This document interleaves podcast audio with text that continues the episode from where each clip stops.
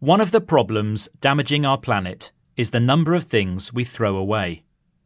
Rubbish of all kinds is piling up in landfill and polluting our rivers and oceans. A more recent addition to the list of things we chuck away is e waste electronic items that are broken and not recycled.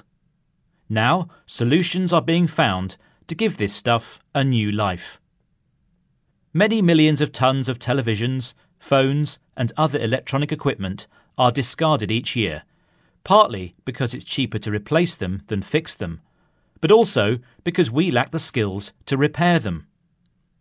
A UN report claims the 50 million tons of e waste generated every year will more than double to 110 million tons by 2050 making it the fastest growing waste stream in the world.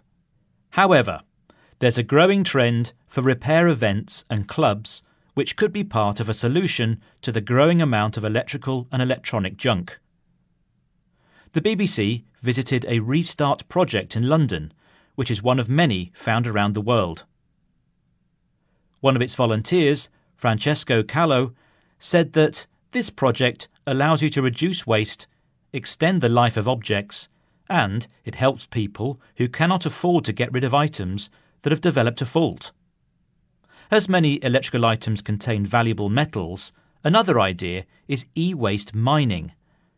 An experiment at the University of New South Wales involves extracting these materials from electronic gadgets.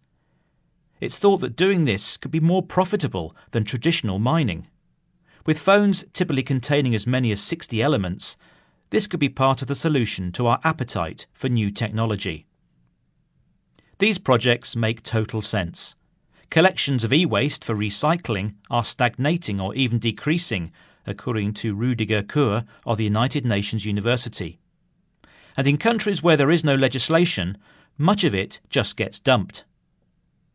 However, the European Union, for example, is trying to tackle the problem by insisting manufacturers have to make appliances longer lasting and will have to supply spare parts for machines for up to 10 years.